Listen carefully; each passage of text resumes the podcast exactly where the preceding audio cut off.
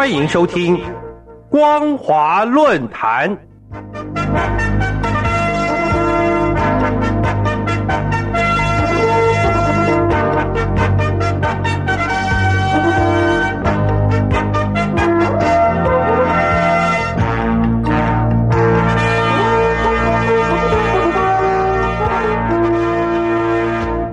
各位听众朋友，大家好，欢迎收听本节的光华论坛，我是苏燕。我们今天要谈论的主题是一党专政下，信访只是空话一句。各位听众朋友，中共因为坚持一党专政，他的干部几乎可以说完全不受约束，非法乱权早已经成为各级干部共有的特质。受到冤屈或是权益受损的民众，根本就没有正常申冤抗争的管道。随着民众不满的情绪日益高涨，中共被迫在形式上开放所谓的信访，但是在实际的运作上面，民众的信访权利还是一点保障都没有。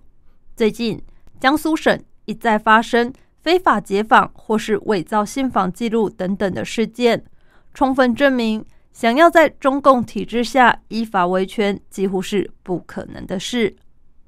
根据媒体的报道，二零二零年七月二十六号，江苏无锡访民王彩霞在火车上被解访人员解访后，和她的丈夫潘国亮已经被非法拘留在家里超过一百七十天，目前还在被拘禁当中。他多次拨打一一零、一二三四五等政府热线，但是都没有下文。王彩霞住在无锡市梁溪区黄巷民丰西苑八十二号。二零零六年，夫妻俩位于梁溪区广义街道的两间总面积有一百九十多平方的店面新楼，被广义街道和油渡里村委强制拆除。到现在十多年，还是没有给出合法的解释。从此，王彩霞开始依法维权。这些年被非法拘禁的天数超过三百三十天，潘国亮被株连拘禁也超过两百三十天。去年的十月九号，潘国亮再次逃出被监控的家门，去北京国家信访局举报，还是被一伙自称是警察的人们追截。潘国亮遭到暴力殴打，然后被用黑车押送回梁溪区北大街派出所。他被扣上涉嫌寻衅滋事罪，取保候审一年，扣押一千元保证金，现在继续被拘禁在家里。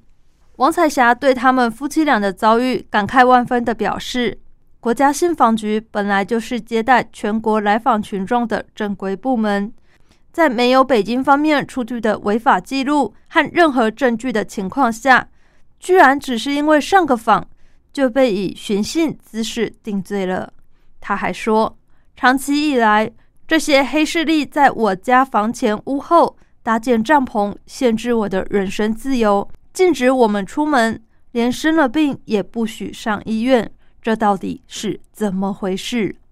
同样的，江苏如皋居民孟海霞因为产房被强制拆迁而走上维权抗争之路，没想到。维权不成，二零一四年再被诬告污染环境、妨害公务等罪名，被冤判三年徒刑。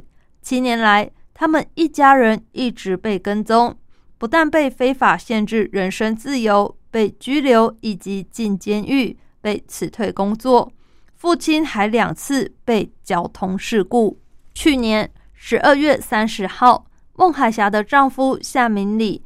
逃到北京上访，被汝高市派人绑架回来，遭到强制拘留。新的一年开始，当局对孟海霞的监控更是加大力度，在他的居所旁边多出了一间内部设备齐全的移动房，这是给监控他的黑保安所使用的。孟海霞表示，九华镇党委书记丁山燕承认，这些黑保安是他安排的。对于这种情形，孟海霞愤怒无比。他除了对此质疑，对于他这样一个依法维权的女访民，有需要每天派二十多人如此这般的看守吗？更提出派人非法解访，派人二十四小时限制他的人身自由等行为是否有法律依据？要求如高市委书记何义军公开回答。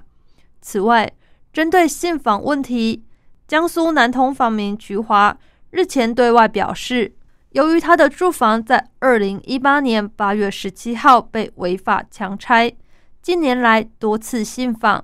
去年十二月十四号，她的丈夫张金山去国家信访局登记，然后来了讯息回复。要他去崇川区政府反映。十二月十七号，菊花拿着丈夫的手机进入信访账号，查看信访记录和答复书，赫然发现内容都是别人的，而他们去了好几次南通市信访局的记录却一个都没有。曲华认为这里面有人在弄虚作假，否则为什么他从上到下都看过？找不到一个信件是给张金山的，所以他特别拍录了视频发到维权群里，提醒访民们注意，是否也有类似的情形发生。各位听众朋友，一党专政最可怕的地方就是党意高于民意，而党意是谁决定的呢？归根究底，党意就是官员干部的意见，因此。掌权的官员干部在一党专政的体制里面，当然可以任意的违法滥权，而权益受损的一般民众，则是一点抗争的机会都没有。从这个角度来看，只要一党专政的体制不改，所谓的依法维权，所谓的信访上访，也只是说说而已，完全没有实际效用。上述江苏省访民实际上代表着全大陆访民的共同遭遇。